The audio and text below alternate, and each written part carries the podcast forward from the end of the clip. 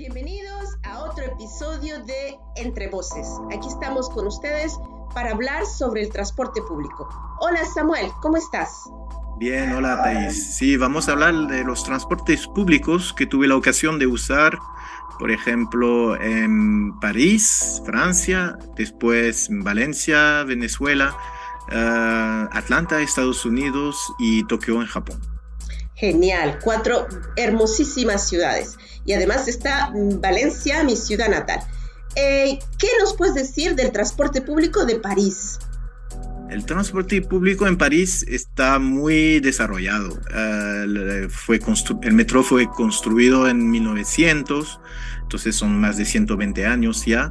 Y uh, entonces hay tres sistemas que funcionan conjunto es el RER, eh, que es el sistema que permite uh, unir el centro ciudad a los suburbios de París, todo alrededor. También hay el metro, que él se ocupa del transporte intramuros, y el autobús. En el metro, uh, si cambias más de dos veces para ir de un sitio a otro, es que te has equivocado. El sistema está hecho de tal forma que con solo dos cambios puedes ir a cualquier parte del metro parisino. Y por lo del autobús, pues es lo que aconsejo para descubrir a París y poder moverse y aprovechar de los encantos de la ciudad. Sí, entonces el transporte público en París realmente es una red bien desarrollada. Y como dices, me encanta esa pista que nos acabas de decir sobre los dos cambios. Si haces más de dos cambios, estás perdido. Y es verdad que viajar en París en el autobús es muchísimo mejor porque puedes disfrutar de la ciudad. ¿Y qué tal Valencia, mi ciudad matar? Uh, entonces lo único que había eran taxi, sino las camionetas. Y entendí que el chofer es el dueño de su camioneta. Lo que el gran cambio con París es que ya no eres un usuario y eres un cliente. Entonces el chofer necesita que, que haya más, lo más gente posible que entre. Entonces cada vez que uno va a hacer el gesto para subir, hacer, pedir la parada, se va a parar el chofer. Entonces, eso eh, cambia totalmente el sistema de, de, de, de, transporte entre París y Valencia, por ejemplo. Sí, entiendo, claro. El hecho que eh, el que conduce el, el, autobús, la camioneta, sea propietario de, ese vehículo, pues ya te convierte, como dices, en un cliente y el, el, propietario lo que quiere tener es beneficio, ganar el máximo de dinero. Entonces, si necesita pararse muchísimas veces para recoger clientes, pues lo hace. Sí, entiendo tu punto de vista, claro, no, no había pensado en eso. ¿Y, ¿Y, qué tal Atlanta en Estados Unidos? ¿Cómo, ¿Cómo vistes el transporte en Atlanta?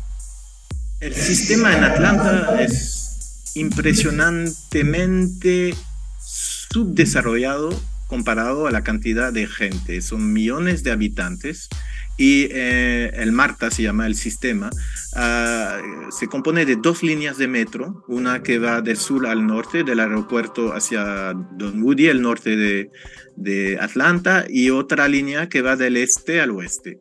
Es solo eso. Y unos autobuses dentro de, la ciudad, pero muy pocos.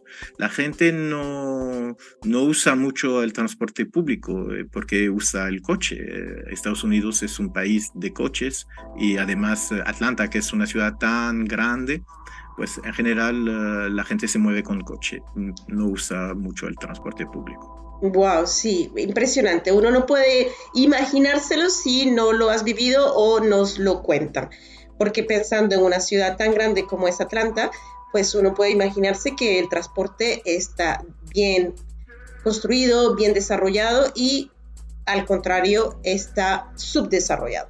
Eh, ¿Y qué tal Tokio? Tokio hay que saber que son 40 millones de habitantes. Tokio es una ciudad que se mueve con el metro y el tren pocos uh, coches en, en, la ciudad.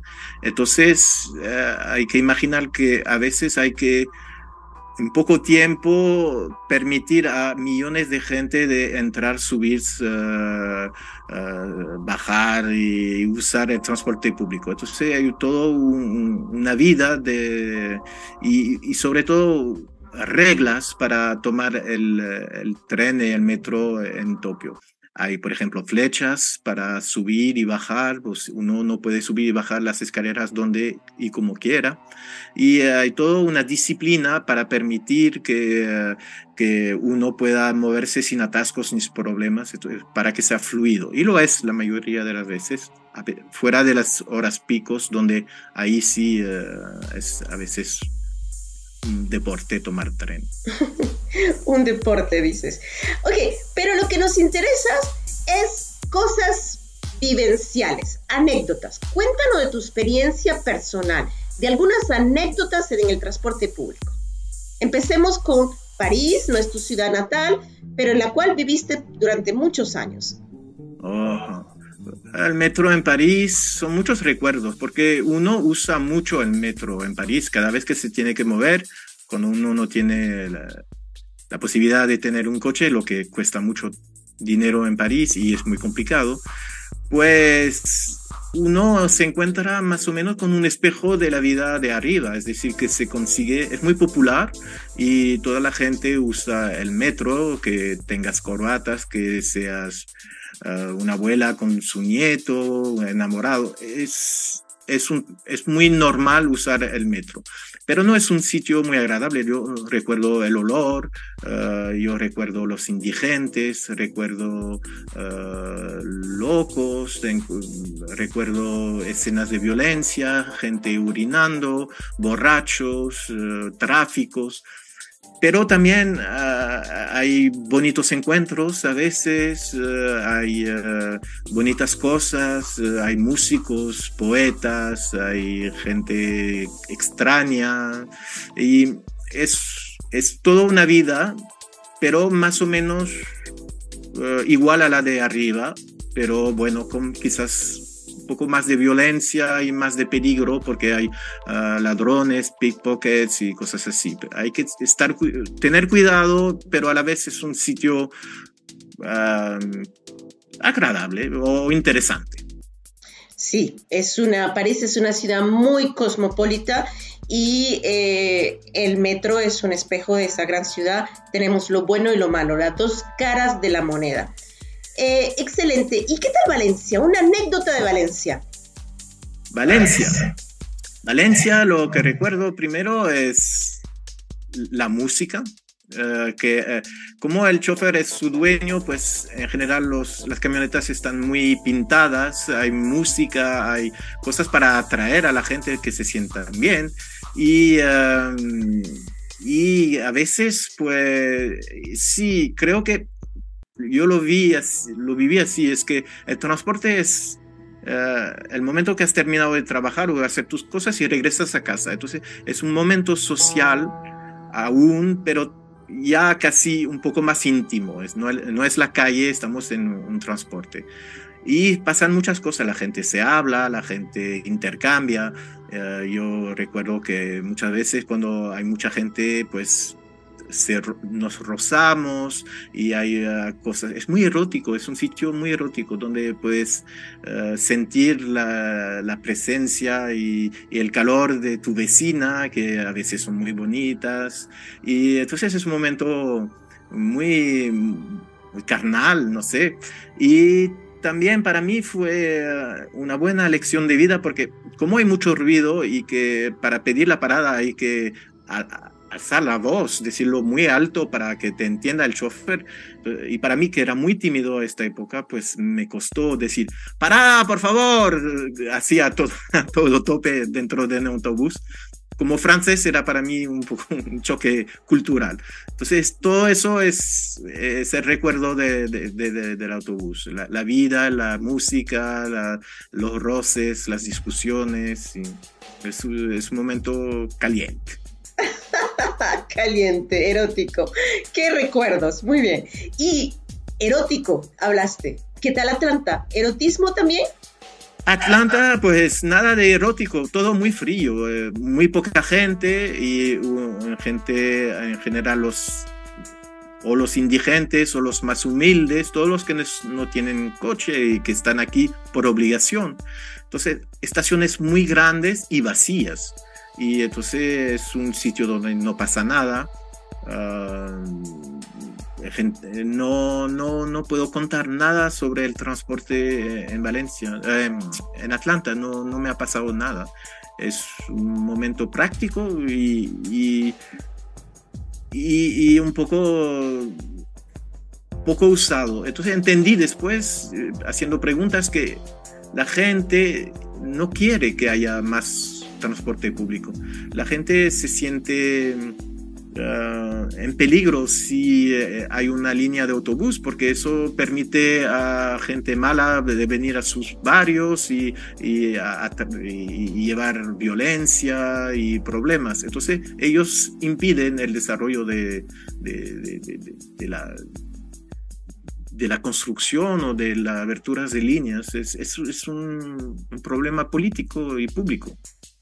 Entiendo. Entonces, el, subdesarrollo del transporte público en Atlanta, del cual nos hablaste antes, es una decisión política. ¿Y tienes anécdotas de Tokio, Japón? De Tokio. Bastante, sí, porque en Tokio eh, hay vida en, el metro. Los que no duermen eh, viven y eh, bueno envían muchas cosas en los móviles los TK y esas cosas pero también es el único momento donde eh, he sentido empujones y un poco de... Mm, no es violencia, pero donde cuando un japonés entra en un metro que no hay mucho sitio, se atreve a dar golpes con su cuerpo para tomar un poco más de espacio vital. Y eso es muy raro, muy original para la sociedad japonesa, donde en general todo está muy liso.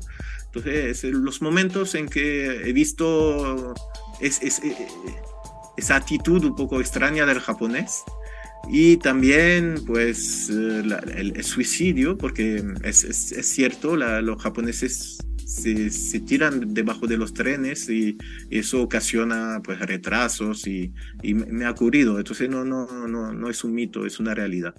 Eh, pero bueno si no sí, la, yo era espectador como extranjero, entonces, claro, ver los, las estudiantes japonesas con sus faldas y, y, todo eso, hay como una imagen de Japón, pero un sitio seguro y, em, y agradable eh, y muy organizado.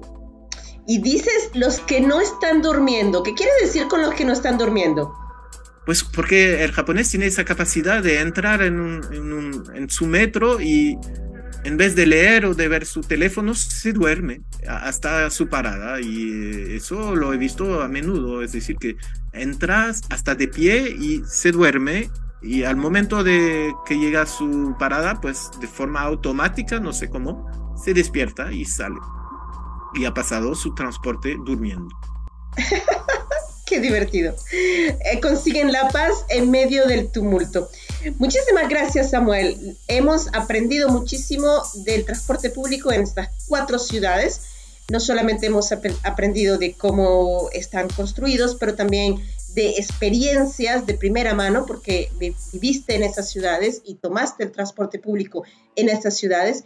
Y eh, es muy interesante lo que nos cuenta. Hemos aprendido que el transporte público es también un espejo de la sociedad y que desarrollarlo o no es una decisión política. Nos vemos pronto. Muchísimas gracias. Hasta luego. Chao.